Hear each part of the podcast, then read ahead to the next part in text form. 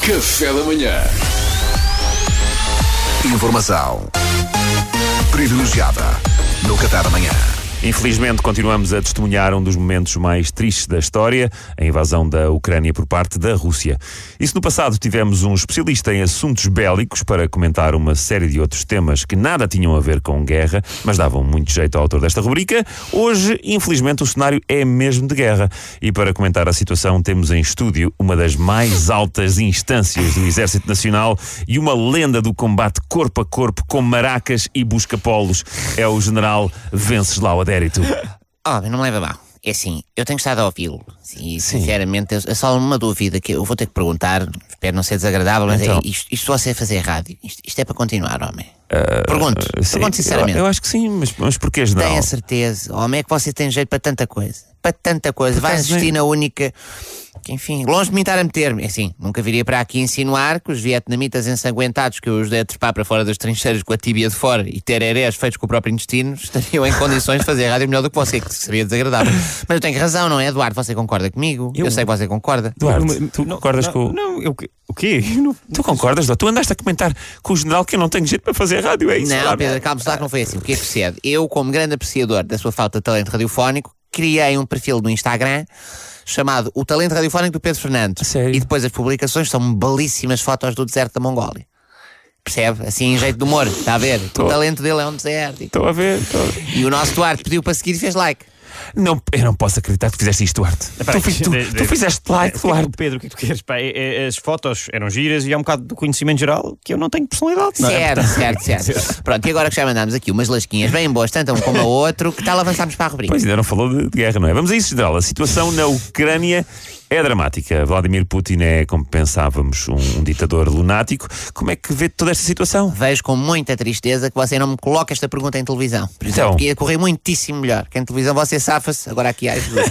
Bom, sobre o que se está a passar. eh, isto é uma catástrofe desmedida para a paz e para a estabilidade da Europa. O despotismo de Putin não pode passar em colme. E eu sugiro aqui em primeira mão, com toda a minha experiência bélica, Sim. uma série de sanções que deveriam de imediato ser aplicadas à Rússia. Vamos a isso então, Vamos. Número 1. Um, todas as rádios russas deveriam contratar Pedro Fernandes Então, vai aprender russo e vai chegar-lhes a cabeça com 26 trocadilhos no espaço de 3 horas todos os dias, que é para eles verem. Ah, querem uma, ah, querem uma guerra nuclear? É? Então vão tê-la. ah, certo. Ah, então, e mais eh, medidas, general? Número 2. Valentim Lázaro, do Benfica, passa a ser jogador de todos os clubes russos. Isto é desumano, eu sei. Eu sei que é desumano, mas eles têm que aprender. Número 3. Todos os militares russos são obrigados a casar nas próximas 48 horas. Então. Para quê? Para se irem muito abaixo fisicamente. Ah, Não há nada que deixe um homem mais fisicamente em baixo do que o casamento, não é? Saem do modo guerra e entram no modo casado. Isto não é compatível. Bravo, bravo, está olha. não é Excelente. compatível. uma boa. Número 3. Fernando Medina passa a ser presidente da Ucrânia. Ah, mas para quê, general? É uma medida de evacuação. Com Fernando Medina a legislar, vai acontecer à Ucrânia o mesmo que aconteceu em Lisboa em poucos anos, que é, passa a ser só Airbnb. Percebe? E os ucranianos desaparecem e assim salvam a pele. Excelente. Ah. E quem for para a Ucrânia levar com bombas são pessoas que foram porque quiseram. Boa volta, boa volta. Sim, sim. Mais. Número 4. Esta, bem, isto é o golpe final. Esta vocês, bem, eu até, até, até me fica mal dizer isto. Até me fica, esta vocês vão ficar ao que, que Então tu és diga, um diga, diga, gênio general. do mal, tu és um gênio do mal, tu és um pequeno psicopata que aí está.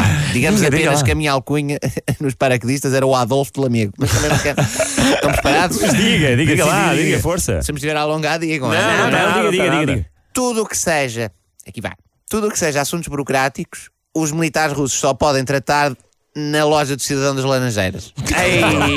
Esta é diabólica. É diabólica é o cérebro humano tem uma vocação para a crueldade que é inacreditável. Passaste os limites, adérito, pensam vocês. Não pode ficar pior do que isto, dizem outros. Enganam-se, enganam-se. Porque, paralelamente a isto, todos os habitantes da Ucrânia podem tratar dos seus assuntos no espaço do cidadão em Tires, que é um descanso. Pronto. Ou seja, quando os russos virem isto, a frustração quer dizer. Eu sei que a violência não se combate com violência, mas olhem, azarinhos.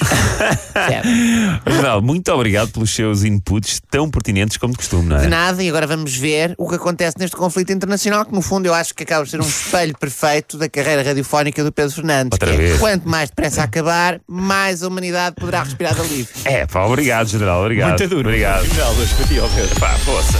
Informação privilegiada no Qatar amanhã. Já dizia a minha mãe: quem diz a verdade Sobre a falta de talento radiofónico dos outros, não merece castigo. Café da manhã.